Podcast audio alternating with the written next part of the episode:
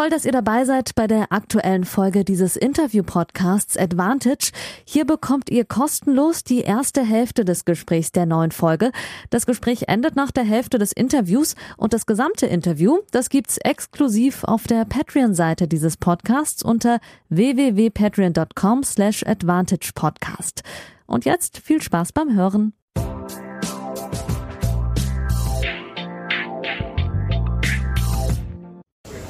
Hallo liebe Advantage-Hörerinnen, vor allem liebe Patreons zur nächsten Update-Folge aus Melbourne.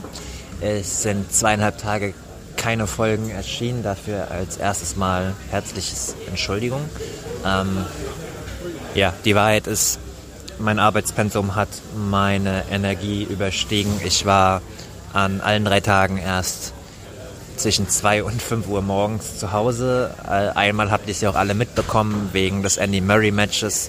Ähm, ich hatte das Glück, dass ich um 2.17 Uhr nachts meinen dritten Text abgegeben habe. Äh, und das gerade zu einer Zeit war, in der ähm, Andy Murray im vierten Satz äh, aufgedreht hat und ich mir dann dachte, wisst ihr was, es ist eh schon so spät, jetzt bleibe ich hier und äh, schaue mir das bis zum Ende an und war sozusagen dabei, als Geschichte geschrieben wurde, das zweitlängste Match ähm, der Australian Open Geschichte nach dem außerirdischen Finale 2012 zwischen Djokovic und Nadal und das, das am zweitspätesten beendete Match nach Bagdatis gegen Leighton Hewitt vor 15 Jahren. Äh, nachzulesen, äh, äh, auch aus der Mixzone danach, wo ich als einziger deutschsprachiger Reporter war, äh, im in der FHZ, für die ich täglich arbeite. Und ja, es war einfach alles ein bisschen viel. Ich arbeite hier auch an einer Doping-Geschichte noch nebenher, ähm, die hoffentlich nächste Woche rauskommt. Ähm, und ja, danke für euer Verständnis. Heute habe ich aber vorgesorgt und hart gearbeitet, um es wieder gut zu machen und habe ein exklusives, kurzes Interview mit dem Präsidenten des Deutschen Tennisbundes, Dietloff von Arnim, der ja, wie ihr wisst, auch von meiner FAZ-Geschichte aus Malaga kandidieren wird für das Amt des ITF-Präsidenten gegen Dave Haggerty. Und ja, er ist hier in Melbourne vor Ort und macht natürlich schon Wahlkampf und spricht auch mit Journalisten und äh, macht auch einiges und hat sich auch für mich Zeit genommen zu einem Hintergrundgespräch und dann auch zu einem offiziellen Gespräch für diesen Podcast. Was gibt es sonst noch so? Ähm, es ist heute echt schön. Wir haben jetzt äh, 17 Uhr in Melbourne, es sind 22 Grad. Die Hitze spielt nicht mehr so eine äh, Rolle. Ähm, mein persönlicher Geheimfavorit Francis Tiafoe ist gestern ausgeschieden, etwas überraschend gegen Kachanov. Heute Abend spielt äh, Novak Djokovic. Ähm, sein Oberschenkel ist laut serbischen Kollegen okay. Ich glaube, wir können uns da langsam beruhigen, was das angeht. Laura Siegemund spielt später noch ähm, um 19 Uhr wahrscheinlich ohne Chance gegen eine ganz groß aufspielende Carolina Garcia. Da habe ich ja auch mehrfach jetzt darüber berichtet, über die Aussagen, auch die sie über ihre Essstörungen, die Bulimie-Erkrankung äh, getätigt hat, finde ich fantastisch, dass man dazu stehen kann im Jahr 2023. Ähm, eine Vorschau auf die Partie äh, mit Bezug auf Laura Siegemund und ihrem neuen Schwerpunkt auf Doppel und auch Carolina Garcia und die Bulimie-Erkrankung gibt es zu lesen auf sportschau.de, ähm, schon online, klickt gerne mal rein. Und jetzt viel Spaß mit dem äh, exklusiven Interview und äh, ich versuche wieder täglich äh, zu liefern und bedanke mich für eure Unterstützung, auch wenn ich mal einen Tag nicht liefere. Äh, es scheitert nicht an meiner Faulheit, sondern an Überforderung, das wisst ihr hoffentlich. Und mit diesem Podcast unterstützt ihr ja auch auf Patreon äh, www.patreon.com slash advantagepodcast äh, meine Arbeit als freier Journalist. Und dafür ein herzliches Dankeschön.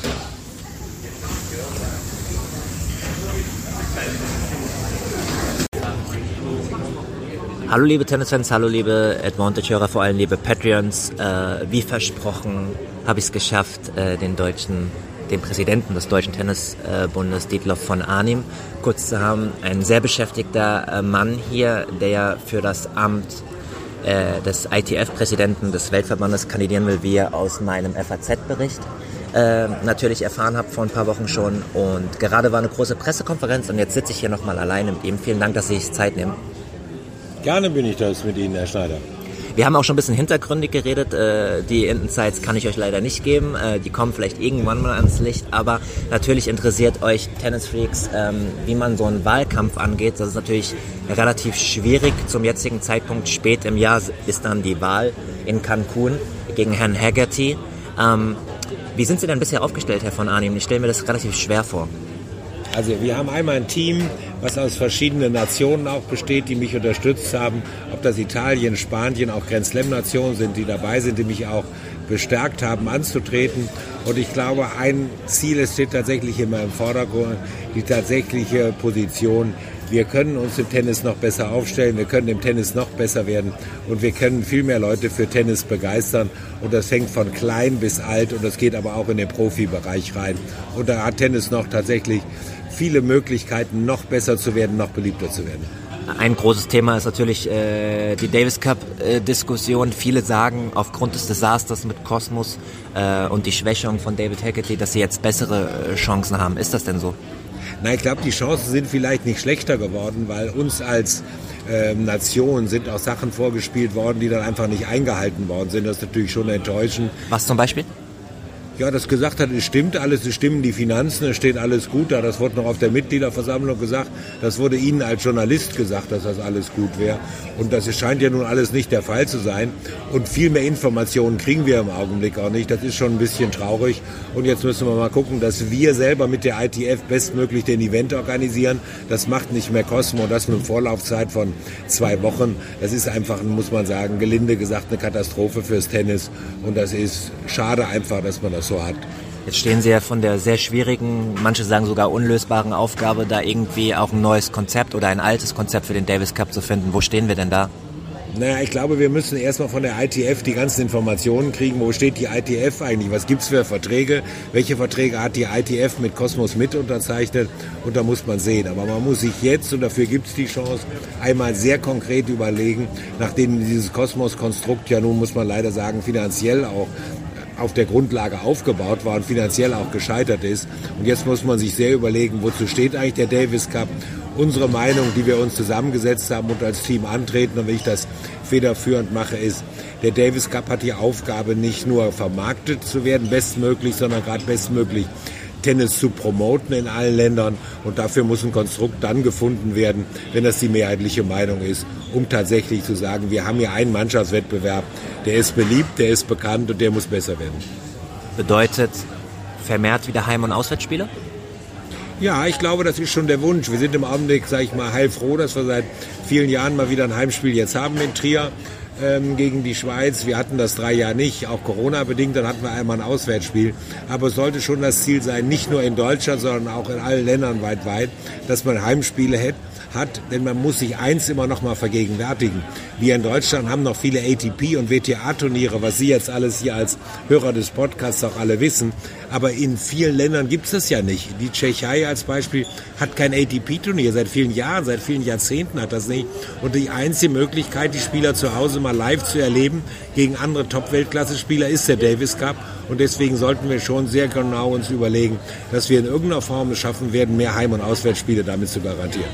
Die HörerInnen wissen aufgrund meiner Historie, dass ich auch sportpolitisch äh, viel erlebe, oft auch enttäuscht werde, weil es dann doch natürlich ein sehr intensives, manchmal vielleicht auch dreckiges Geschäft ist. Ich habe jetzt eben gerade die internationalen Journalisten erlebt, dass sie auch so ein bisschen versucht haben in der PK schon auch ähm, ja, einen Angriff von ihnen äh, herauszubekommen. Sie waren noch zu Recht wahrscheinlich momentan ein bisschen vorsichtig.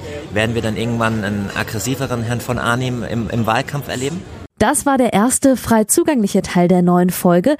Die zweite Hälfte hört ihr exklusiv auf der Patreon-Seite www.patreon.com slash advantagepodcast. Dort könnt ihr mit einem kleinen monatlichen Beitrag dafür sorgen, dass es diese langen, unabhängigen Interviews ohne Werbung regelmäßig gibt und unterstützt zudem Yannicks unabhängige Arbeit als freier Journalist im Tennis-Doping- und Sportpolitikbereich.